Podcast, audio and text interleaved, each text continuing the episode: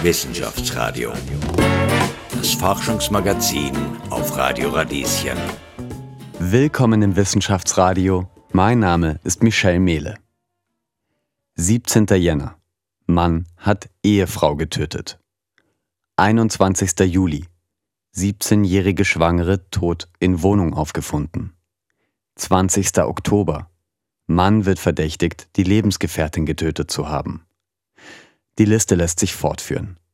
Dieses Jahr ist in Österreich jedes Monat mindestens eine Frau getötet worden. Mutmaßlich von ihrem Partner oder Ex-Partner. Wieso werden Männer gegenüber Frauen gewalttätig? Wieso sind es zu 90 Prozent Männer, die Gewalt antun und zu über 80 Prozent Frauen, die Gewalt erleiden?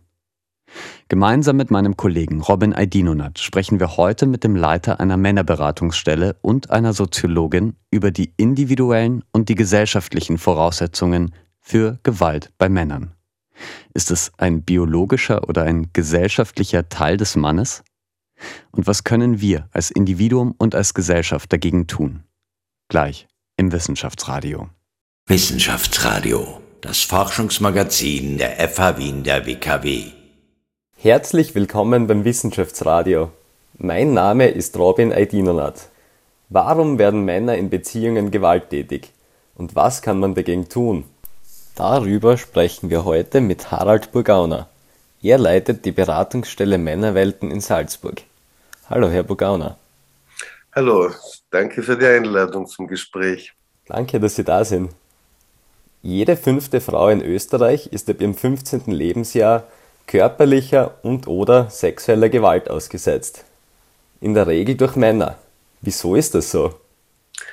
Ja, wieso ist das so? Äh, die, der feministische Diskurs der letzten 30 Jahre hat das deutlich aufgezeigt. Wir leben in einer patriarchalen Gesellschaft, in der Gewalt zur Durchsetzung von Ansprüchen beziehungsweise zur Herstellung und Aufrechterhaltung von Machtverhältnissen eingesetzt wird. Das ist natürlich nicht die individuelle Überlegung des einzelnen Mannes, der Gewalt ausübt.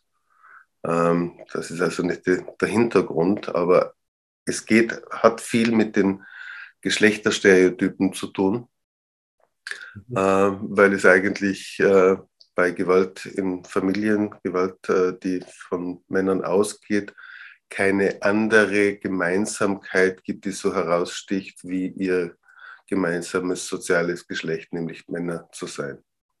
Und, Und warum das so ist, äh, das kann man sagen, steckt das in jedem Mann?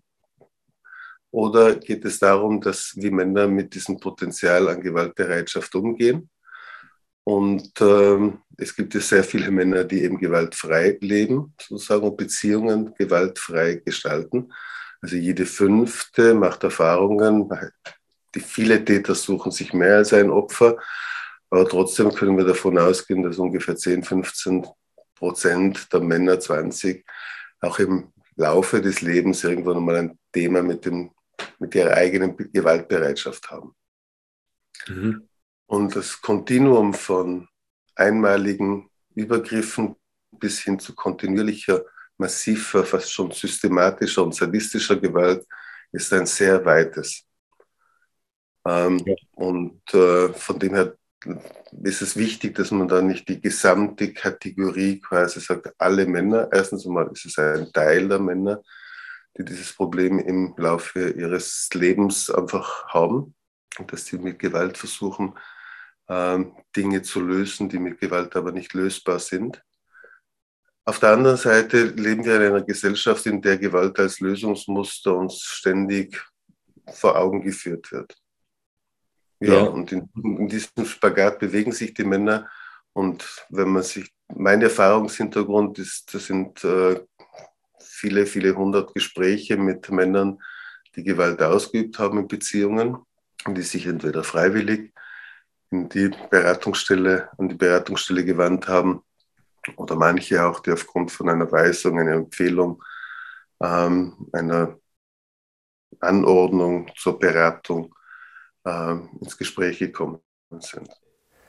Ähm, jetzt ist es ja meistens Gewalt in Partnerschaften, also Männer sind gegenüber ihren Partnerinnen oder auch Ex-Partnerinnen gewalttätig. Wieso gerade bei Ihnen? Wieso gerade bei den Partnerinnen und Ex-Partnerinnen? Das ist genau die Frage, die sich auch Männer stellen.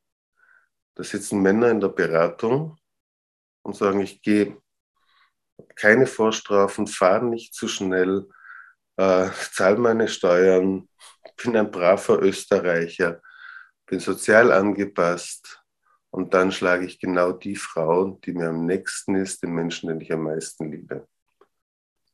Mit dann möglichen Antworten, die aber letztendlich Rechtfertigungen und Ausreden sind, weil es eben mit ihrer eigenen Kompetenz, mit Emotionen umzugehen in erster Linie zu tun hat.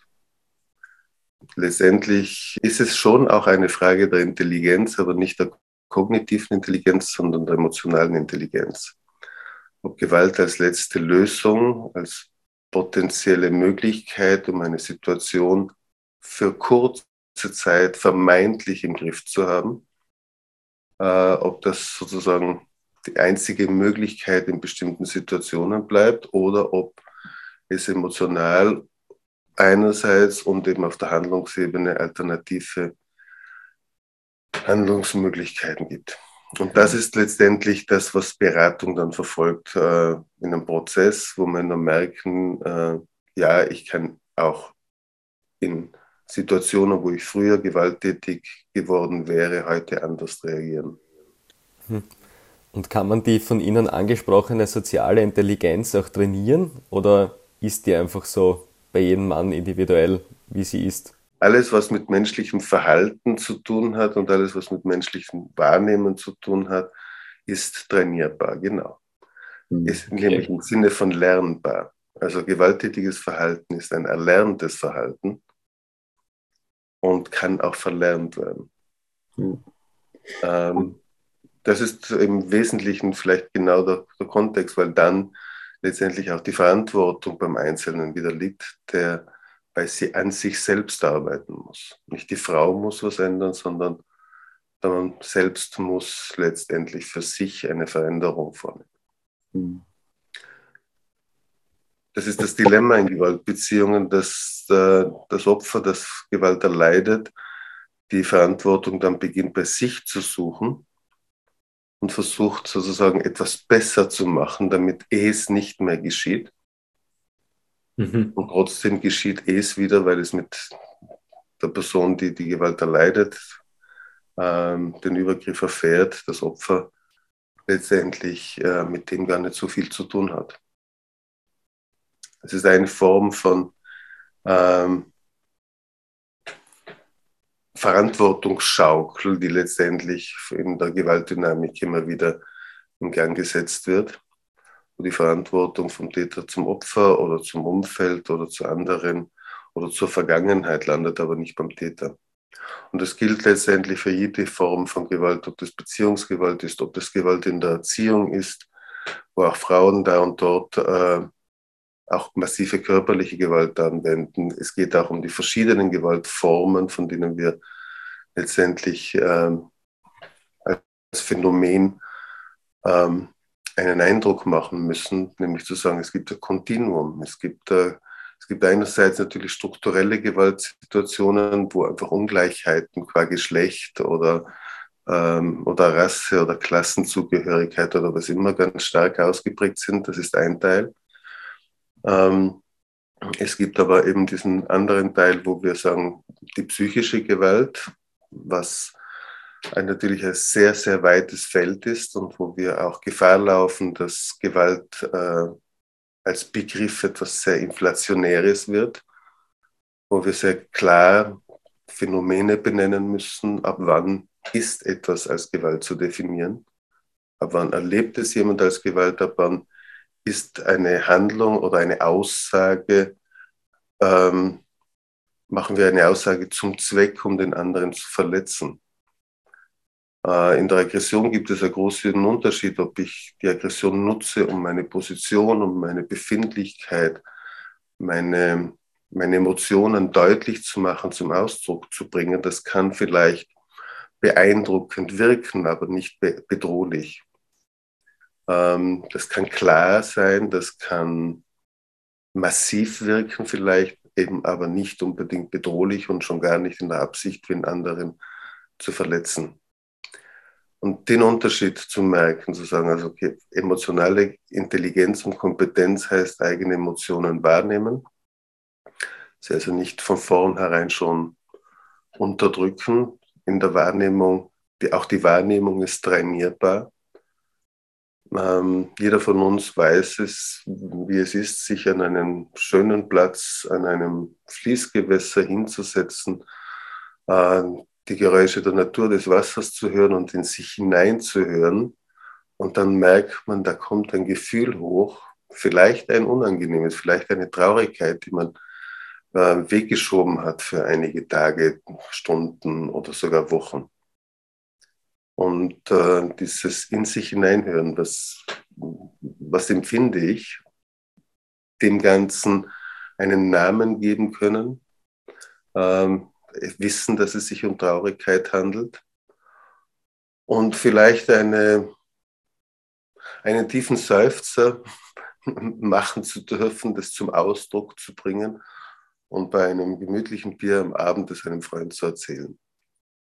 Und damit ist eigentlich die Kaskade von dem, was Emotionen brauchen, letztendlich ja bestanden.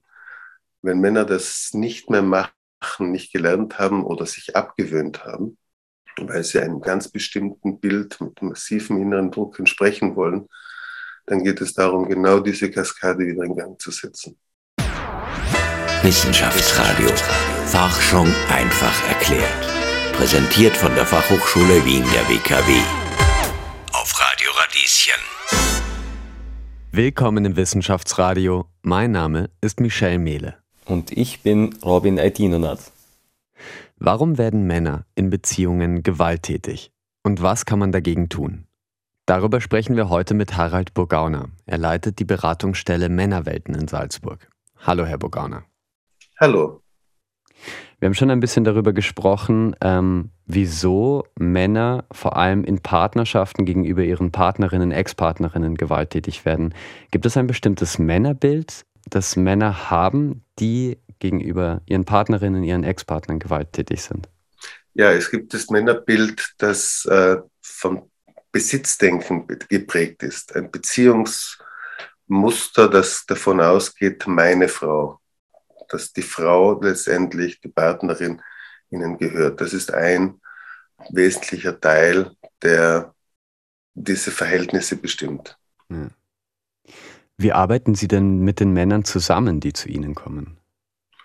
Wir führen einmal zuerst vertrauensvolle, vertrauliche Gespräche, in denen wir natürlich versuchen einmal zu verstehen, wo der Mann steht in welchen Ambivalenzen er steckt, was seine Befindlichkeit ist, dass er ein Gespür für sich selbst, für die Situation bekommt. Und vor allem arbeiten wir mit ihm zuerst einmal sehr dringend daran, das ist der erste Punkt, wie er ab dem ersten Termin weitere Gewalt vermeiden kann. Hm. Wie funktioniert das beispielsweise?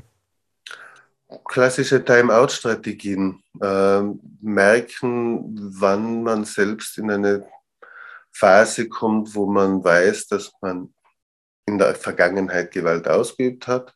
Was kann man dann tun? Man kann die Situation verlassen, man kann einen Unterbrecher setzen, kann Abstand gewinnen. Man kann vielleicht das machen, was man ja auch schon viele andere Male gemacht hat. Nicht jeder, also die meisten Männer, die äh, auch in der Vergangenheit mal Gewalt ausgeübt hatten, hatten aber in vielen Situationen auch schon Auswege gefunden. Das heißt, dass man diesen Ausweg einfach nochmal aktiviert, um dann zu schauen, im nächsten Schritt, wie kann der Konflikt auf eine andere Weise gelöst werden. Hm. Ich habe das Gefühl, äh, wir sprechen zumindest in meiner Wahrnehmung schon sehr lange über ein anderes Männerbild, ähm, Trotzdem sind dieses Jahr mutmaßlich 22 Frauen ermordet worden. In keinem anderen EU-Land sind Frauen verhältnismäßig so gefährdet wie in Österreich. Wieso tut sich da nichts? Das ist ein großes Rätsel.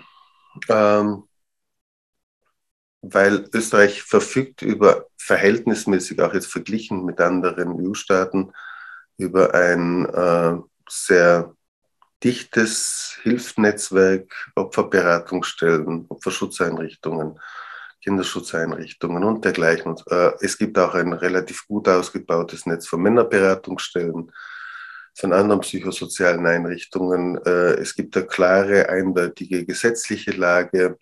Es gibt klare Interventionsmöglichkeiten der Polizei.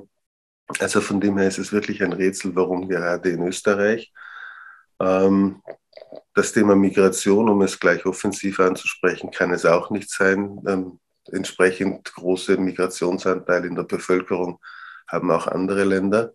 Und wir wissen, wenn wir genau hinschauen, dass das äh, ein Faktor ist, aber nicht der zentrale.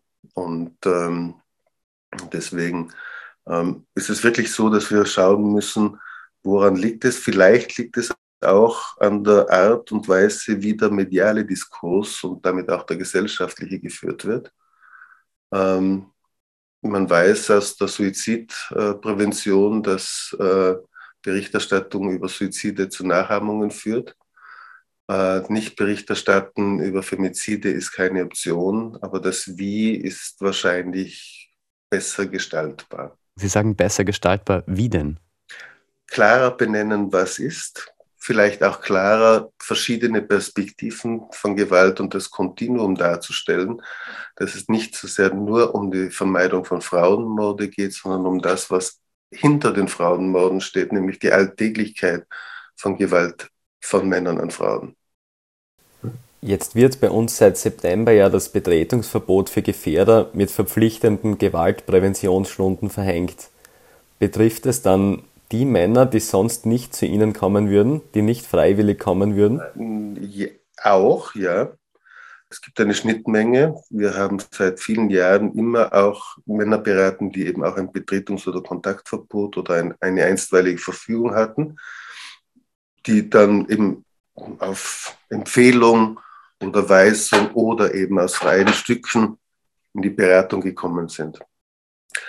Die Beratungsstellen für Gewaltprävention, die es seit 1. September gibt, die auch beim gleichen Träger in Salzburg angesiedelt ist, bei Jugend am Werk Salzburg und der Katholischen Aktion Salzburg, eine Kooperation von unseren beiden Einrichtungen. Und da wird jeder Mann, der ein Betretungsverbot, aber auch jede Frau zu äh, sechs Stunden Beratung eingeladen, die sie auch machen müssen. Das kann auch mit bis hin zu Verwaltungsstrafen führen, Vorladungen und dergleichen folgen.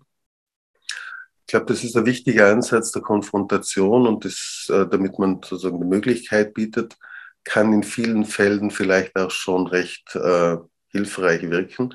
Sinnvoll ist es, dass dann in der Folge weitergehende Angebote in Einzel- oder Gruppenberatungen genutzt werden, weil ich schon merke, nachhaltige Veränderung ist ein Prozess, der sich schon über einige Monate erstreckt und der auch etwas an mehr Engagement vom Einzelnen fordert, als einfach mal gezwungenermaßen zu sechs Terminen zu kommen. Und werden diese weiterführenden freiwilligen Angebote dann häufig genutzt?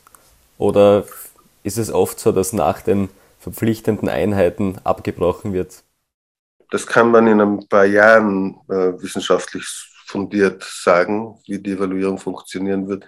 Ich gehe davon aus, dass wir in dem Fall wahrscheinlich ein gutes Drittel schon erreichen werden. Das ist jetzt eine Prognose, die auch sich auf längerfristige Angebote einlassen. Ein weiteres Drittel, das vielleicht kurz mal vielleicht noch was anhängt.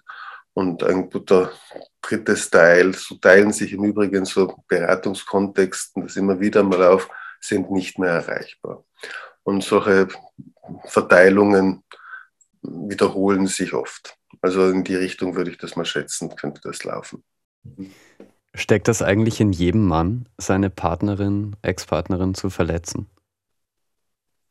Also es steckt in uns Menschen die Fähigkeit, andere Menschen zu verletzen. So, und äh, insofern in jedem Mann die Fähigkeit, auch Menschen schwer zu verletzen, die einem sehr nahe stehen. Es, ist, es steckt die Möglichkeit drin, aber nicht die, keine Notwendigkeit. Und den Unterschied, der ist wichtig. Und ich glaube, dass es schon Menschen gibt, die dazu einfach nicht in der Lage wären. Was raten Sie abschließend Männern, die einfach nicht mehr weiter wissen? Also sich äh, in jedem Fall äh, aus dem Schweigen herauszubegeben und Kontakte aufzunehmen. Also zum einen mit Menschen auch im persönlichen Umfeld offene Gespräche zu suchen, aber äh, auch die professionellen Hilfestellungen äh, in Anspruch zu nehmen, wie eben die Männerinfo.at, also die Hotline, die neue, das bietet, also 0800 400 777. Und ähm, oder sich eben an die nächstgelegene Männerberatungsstelle und einfach mal Gespräch zu suchen und sagen, okay, wo gibt es denn Veränderungsmöglichkeiten und wie kann ich äh, da eine nachhaltige Veränderung letztendlich auch bewirken. Das ist die Möglichkeit von wirklicher Prävention, wenn Täter etwas anders machen. Dankeschön, Harald Bogana. Ähm, es gibt eine persönliche Seite, warum Menschen gewalttätig werden. Es gibt auch eine gesellschaftliche. Was können wir tun, damit es weniger Gewalt gegen Frauen gibt? Gleich im Wissenschaftsradio. Wissenschaftsradio. Forschung einfach erklärt. Präsentiert von der Fachhochschule Wien der WKW. Auf Radio Radieschen. Willkommen im Wissenschaftsradio. Mein Name ist Michelle Mehle. Wieso werden Männer gegenüber ihren PartnerInnen gewalttätig? Und wie können wir als Gesellschaft eingreifen? Darüber spreche ich jetzt mit Marion Neunkirchner. Sie arbeitet bei VICES, einer Forschungseinrichtung für gesellschaftliche Sicherheit in Wien. Hallo Marion. Hi. Häusliche Gewalt, das ist zu 90 Prozent Gewalt von Männern gegen Frauen, aber in fast keinem EU-Land sind Frauen so gefährdet, von ihrem Partner verletzt zu werden wie in Österreich. Warum ist das so? Also, ähm, warum es ganz spezifisch so für Österreich ist, ist sehr schwer zu sagen.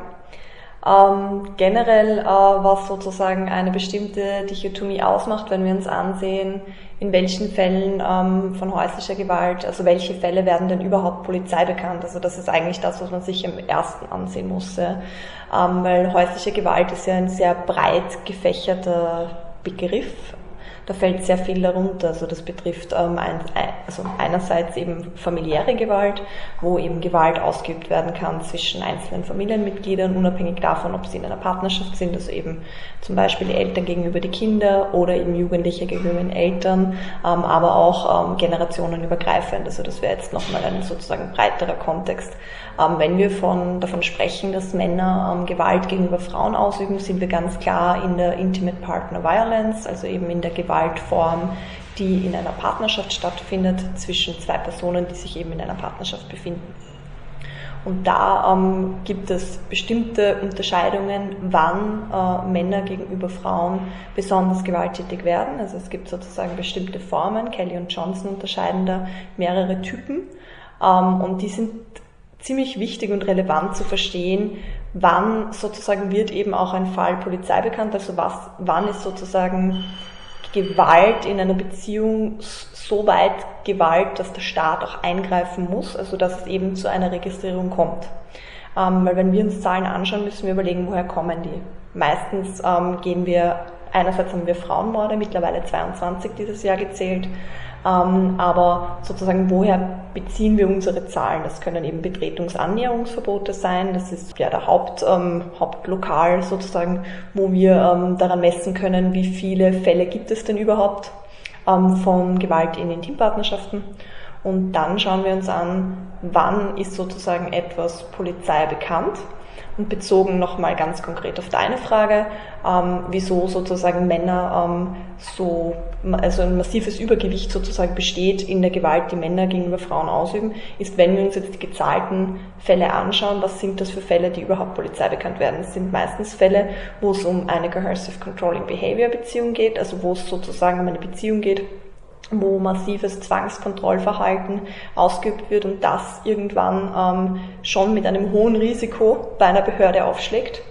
Ähm, und das endet dann auch häufig in Femiziden. Also das ist eine, eine Form, die am meisten Risiko auch birgt für die Frau, wirklich massiv auch mit dem Leben ähm, bedroht bzw. dann eben auch verletzt zu werden. Ähm, und dann gibt es zum Beispiel die Form der Trennungsgewalt, also Gewalt, die dann passiert, ähm, auch eben überwiegend von Männern gegenüber Frauen ausgeübt. Also das sind diese zwei ähm, relevantesten Formen, ähm, wo im Zuge einer Trennung Gewalt exzessiv ausgelebt wird. Und diese zwei Fälle, wenn wir uns das anschauen, das sind die, wo am häufigsten die Polizei also auch ihre Einsätze hat, auch, also nämlich in, in Bezug auf das, was gezählt wird als Straftat, also in Bezug auf das, was sehen wir überhaupt. Und eine dritte Form, die aber jetzt eben nicht so sehr nur die Männer betrifft, ist zum Beispiel die Situational Couple Violence. Ähm, das ist eine ähm, Form, wo einfach in einer Beziehung, in einer Konfliktsituation beide Gewalt, ähm, also beide Partner gewalttätig werden. Und da müssen wir natürlich nochmal uns überlegen und unterscheiden, so wie ich es am Anfang gesagt habe, also wann sozusagen wird denn häusliche Gewalt oder generell Gewalt in Intimpartnerschaften, wenn wir eben jetzt von diesem Übergewicht der Männer gegenüber den Frauen sprechen, Wann kommt denn das überhaupt vor? Wann wird etwas Polizei bekannt? Und welche Formen von Gewalt gibt es eigentlich? Und das ist auch eine sehr wesentliche Frage, denn wenn wir uns hernehmen, beispielsweise so eine situative Gewalt, die in einer Konfliktsituation entsteht, dann ist es meistens so, dass die Frau aufgrund ihrer körperlichen Bedingungen einen anderen körperlichen Schaden beim Mann hinterlässt in der Situation, als es der Mann bei der Frau anrichten kann.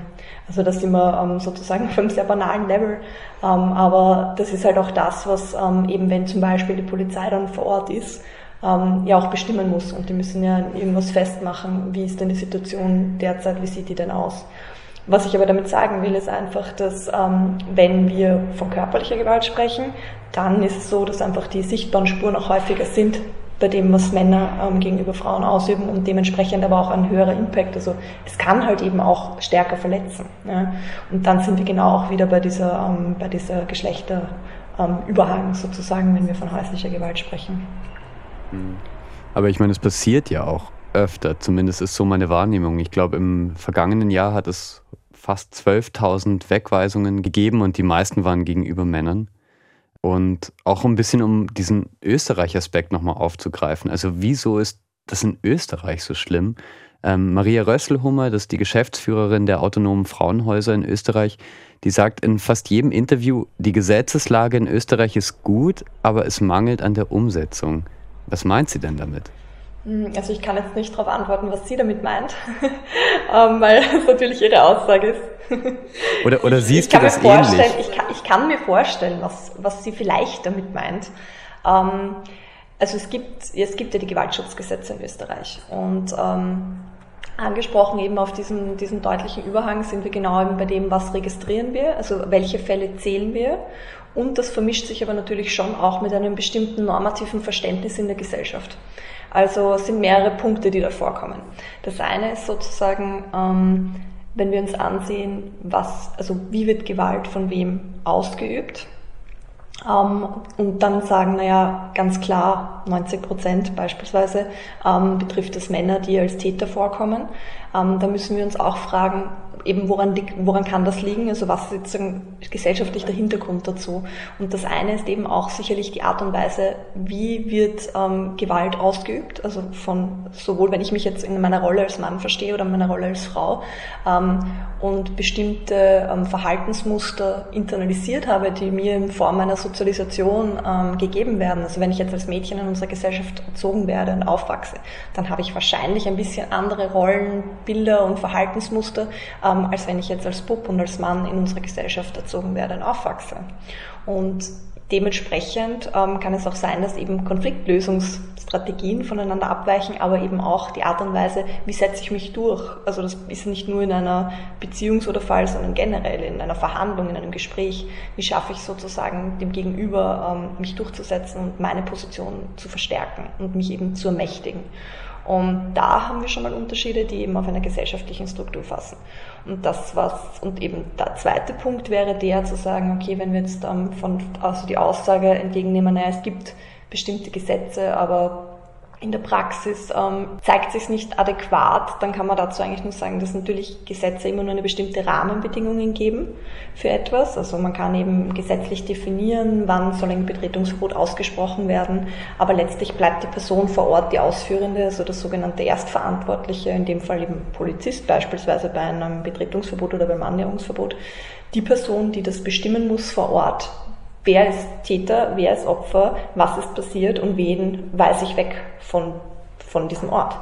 Und da menschelt sozusagen. Also da sind wir wieder genau bei dem Punkt, ähm, die gesetzliche Rahmenbestimmung gibt dem Polizisten vor Ort den Auftrag, ähm, schau dir die Situation an, befrag Täter, Opfer getrennt ähm, und dann sprich ein Annäherungsverbot aus, wenn Gefahr im Verzug ist und wenn sozusagen die Situation ähm, so scheint, als würde eine Person gefährdet werden. Ähm, aber die Person eben, die es bestimmt, ist einfach der Mensch vor Ort und der bringt einerseits seine ganze professionelle Erfahrung mit, also das, was er vielleicht schon als Polizist oder Polizistin erlebt hat und gleichzeitig aber auch das, was in der Gesellschaft, was die Person auch in der Gesellschaft mitbekommen hat, wie sie aufgewachsen ist. Und wenn das jetzt ebenfalls ein Mann ist, der vielleicht auch bestimmte Ansichten hat, ähm, dann kann es schon sein, dass die Person dazu neigt, oder der Polizist dann ganz konkret in dem Fall, ähm, eine Person auch vorschnell sozusagen mit diesen ganzen Kategorien, die man halt mitnimmt in die Situation, ähm, jemanden eher wegzuweisen oder vielleicht einen Mann eher wegzuweisen als eine Frau. Das kann doch auch sein. Beziehungsweise ist ja auch das Abbild von dem, was wir dann vor Ort sehen, immer auch so ein bisschen ein Abbild von diesem patriarchalen Gesellschaftsmuster, was ja da dann dahinter steht. Und ich glaube, diese Verbindung zwischen dem ähm, individuellen Handeln, also wie quasi äußert sich jetzt Gesetz in der Praxis oder im Endeffekt, wie, wie setze ich es um, ähm, und dem, was man als Rahmenbedingung im Staat vorgeben kann, da wird immer ein bisschen eine Diskrepanz herrschen. Also das ist gar nicht anders möglich, weil ja das Gesetz nie im Konkreten eine Handlungsanweisung gibt, sondern eben eine Rahmenbedingung gibt für das, wie Praktikerinnen in in, vor Ort in der Situation reagieren und vorgehen können. Und des, deshalb braucht es einfach ausgebildete Personen und spezialisierte Personen, die verstehen, was sehen sie vor Ort, was ist es für eine Situation, wen muss ich wegweisen, wie muss ich ein Annäherungsverbot und ein Betretungsverbot aussprechen und was schreibe ich in den Bericht hinein, also welche Informationen sind auch wichtig eben für die Weitergabe später an ein Gewaltschutzzentrum oder an ein Frauenhaus.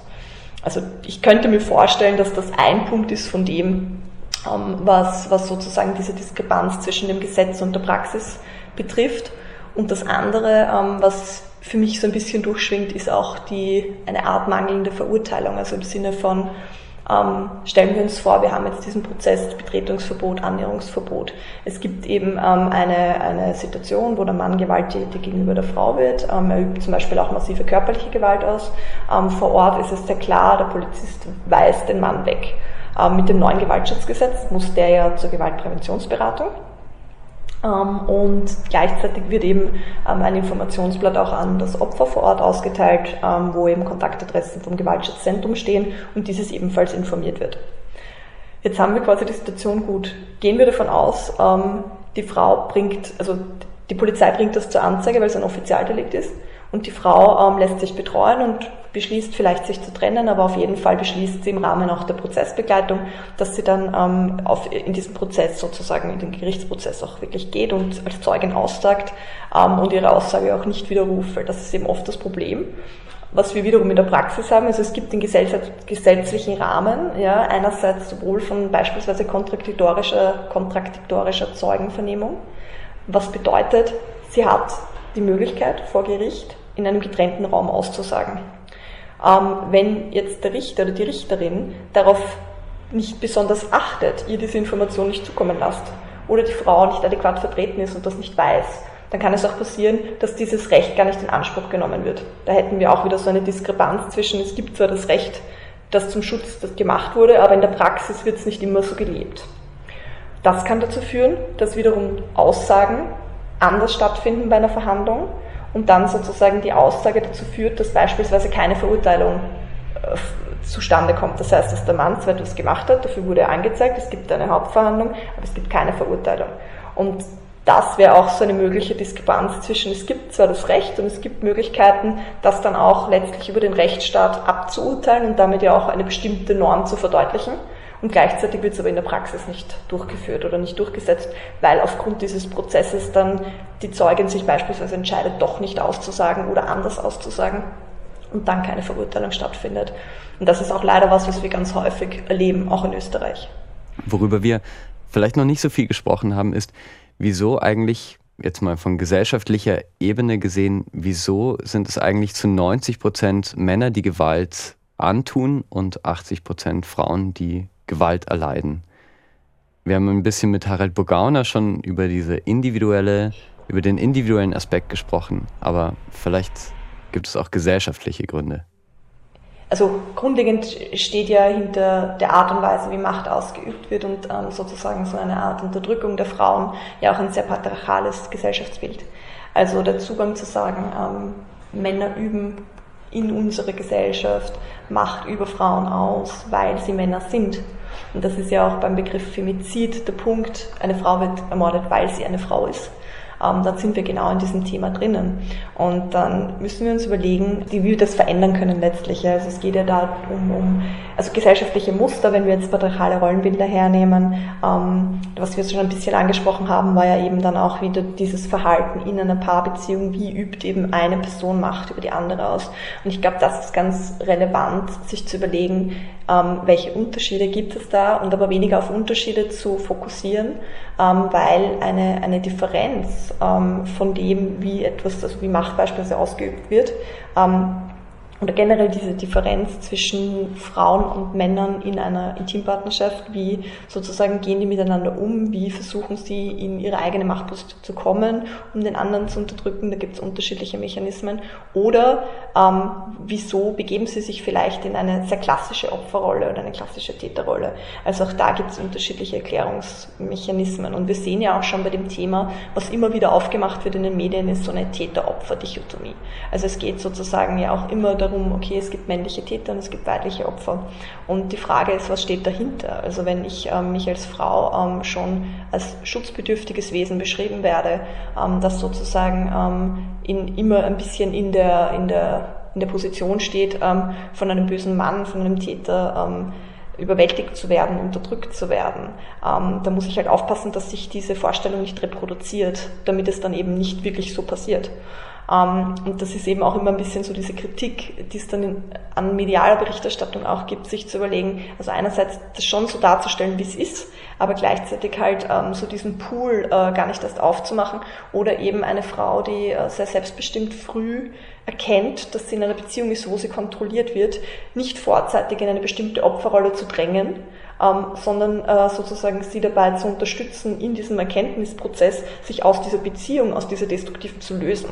Und das ist nochmal ein anderer Zugang, als zu sagen, ich habe hier ein Opfer und versuche quasi dieses Opfer dann weiterhin zu schützen und damit mache ich aber eigentlich das, dass sozusagen dieses Empowerment ja auch nicht wirklich funktioniert in der Situation. Also ich glaube, so diese Täter-Opfer-Dichotomie ähm, im Sinne von äh, mächtiges ohnmächtige Person. Ähm, ich glaube, das ist so das eine Wesentliche. Das andere ist eben, wenn man das jetzt verknüpft mit so einer patriarchalen Vorstellung, ähm, also eben die Art und Weise, was soll ein Mann in unserer Gesellschaft, was soll eine Frau in unserer Gesellschaft. Also eben einerseits Reproduktion im Sinne von Familie, welche, oder eigentlich das ist der Main Point, ähm, welche Rollen nimmt man ähm, als Mutter ein und welche Eigenschaften schreibe ich zum Beispiel auch einer Mutter zu und welche Eigenschaften schreibe ich einem Vater zu. Und da ein bisschen zu sensibilisieren, auch im Alltag, zu schauen, naja, aber was, was bedeutet denn das jetzt? Äh, die Frau, die immer so diese, diese behütete Rolle einnimmt und diese Caring-Person äh, sozusagen übernimmt und der Vater, der nach wie vor auf dieses Familieeinkommen übernehmen soll und ähm, so ein bisschen bisschen den Ton angibt und dann vielleicht auch ein bisschen als regulativ gesehen wird. Ähm, also da ist eher die Frage, welche Bilder, welche Vorstellungen gibt es denn da ähm, in unserer Gesellschaft davon und die ein bisschen aufzuweichen, eben wiederum Differenzen ein bisschen aufzulösen. Ähm, ich denke, dass das sollte da das Ziel sein, weil das genau das ist, wo ja diese Ansichten verstärkt werden. Also eben wenn ich jetzt von einer patriarchalen Gesellschaft ausgehe, wo ich ganz klar sage, naja, der Mann ist derjenige, der sozusagen aufgrund des Einkommens, das er bringt, für die Familie sorgt ähm, und sich dementsprechend auch Sorgen macht und dann mit seinen Sorgen, die er sich macht, wiederum bestimmte Kontrolle ähm, vielleicht auch wieder begründen kann und verknüpfen kann, ähm, dann, dann ist da die Frage, ähm, oder da ist dann ganz klar ähm, irgendwie am Tisch, okay, da sollte man vielleicht sich überlegen, wie, wie kann man dagegen Maßnahmen setzen. Und sicherlich, wenn, wenn man eine Gesellschaft hat, wo man politische Strukturen oder jetzt ganz konkret in Österreich, ähm, wenn man bestimmte Dinge wie Kinderbetreuung ähm, Kindergeld, Familienbeihilfen, ähm, wenn man bestimmte Dinge ermöglicht, Hort, ja, ähm, aber auch Kindertagesstätten. Also es auch ermöglicht, ähm, dass auch Mütter oder auch alleinerziehende Väter ähm, ihre Kinder äh, sozusagen auch unabhängig von dem Partner erziehen können, großziehen können ähm, und auch generell alleinstehende Personen auch unabhängig sozusagen von einer Partnerschaft ähm, ihr Leben führen können, selbstbestimmt, dann kann man da schon viel äh, viel bewirken im, im Vorfeld, dass sich Menschen vielleicht auch aus anderen Gründen in eine Beziehung begeben. Ja. Wie sehr helfen auch so Fälle, wo sich eine Frau öffentlich gegen Belästigung wehrt? Ähm, ich denke an Sigi Maurer und an den Fall mit dem mittlerweile auch wegen, wegen äh, eines Femizids verurteilten mhm. Bierwirts. Ähm, oder was vielleicht außerhalb der Gesetzgebung, also was Dinge sind, die, die ähm, sensibilisieren, die verändern, aber das, das sind so viele wahrscheinlich, ja. Absolut, also es ist sicherlich eine Fülle äh, von, von verschiedenen, ähm, ja, verschiedenen Fällen. Ich glaube jetzt, es ist schwer zu sagen, ja. Also ich meine, gerade so ein Fall wie die Sigi Maurer, ähm, war ja, also wenn ich mich jetzt daran erinnere, da gab es ja dann dieses Foto mit dem Mittelfinger, das viral ging. Ähm, und wo sich ja insbesondere halt auch die, die FPÖ ähm, da wirklich empört hat, immer wieder auf verschiedensten Foren ähm, und das ja eher den Widerstand erzeugt. Also ich finde, man sieht das jetzt auch ein bisschen so, wenn auf, bezogen auf das Impfthema. Also je mehr ich ähm, bestimmte Dinge ähm, als gegeben oder als, als, ja, als gegeben wahrnehme, ähm, erzeuge ich halt auch starken Widerstand. Also wenn ich jetzt sage, alle Männer sind Täter und alle Männer ähm, äh, schlagen ihre Frauen, dann werde ich ganz viel Widerstand erzeugen, nämlich insbesondere auch bei Männern, die es persönlich nicht betrifft, die eben ihre Frauen nicht schlagen, die kein kontrollierendes Verhalten ausüben. Und ich glaube, damit erreicht man niemanden. Also ich glaube, man erreicht eben, indem man äh, klar macht, das und das gibt es und ähm, eher geschlechtsunabhängig ähm, Sensibilisierung schafft, für was ist Gewalt. Und Gewaltkampagnen äh, in, der, in dem Bezug auch äh, schalten würde, weil es ist dann ohnehin unabhängig davon, ob ich eine Frau bin und das sehe, ob ich ein Mann bin und ob ich Täterin oder Täter bin. Also ich glaube, das macht dann keinen Unterschied, wenn, wenn ich eine Kampagne habe, wo mir eben gesagt wird, hey, eben beispielsweise wie diese schottische Kampagne, wo da alles irgendwie auf den Haufen gezogen wird ähm, und, und ähm, ich dann sehe, ah, okay, interessant, das macht mein Partner auch, ja, dann fühle ich mich ohnehin angesprochen und dann, dann werde ich eher wahrscheinlich motiviert sein, Hilfe zu suchen, unabhängig davon, ob ich jetzt im öffentlichen Diskurs ähm, gleich als Opfer gesehen werde oder nicht, ja, sondern eher ähm, so quasi überleg dir mal, ob es da jemanden gibt ähm, und ja, und, und check mal deine Grenzen. so, so in die Richtung, ja. Wissenschaftsradio, das Forschungsmagazin der FH Wien der WKW. Das war's für heute im Wissenschaftsradio. Dankeschön, dass ihr dabei wart. Ich danke auch meinen beiden InterviewpartnerInnen Harald Burgauner, Leiter der Männerwelten Salzburg, und Marion Neunkirchner, Forscherin für gesellschaftliche Sicherheit bei Vizes in Wien. Beide Interviewpartner haben mir und euch erzählt, dass Besitzdenken ein zentrales Problem auf dem Weg hin zu häuslicher Gewalt ist. Man kann in einer Beziehung sein und trotzdem nur sich selbst gehören. Ich möchte mich herzlich bei meinem Kollegen Robin Aidinonat für die Unterstützung beim Interview mit Harald Burgauner bedanken. Mein Name ist Michel Mehle. Das Wissenschaftsradio hört ihr jeden Dienstag von 10 bis 11 Uhr hier und im Podcast von Radio Radieschen. Wissenschaftsradio. Das Forschungsmagazin. Jeden Dienstag von 10 bis 11. Alle Infos unter radio-radieschen.at.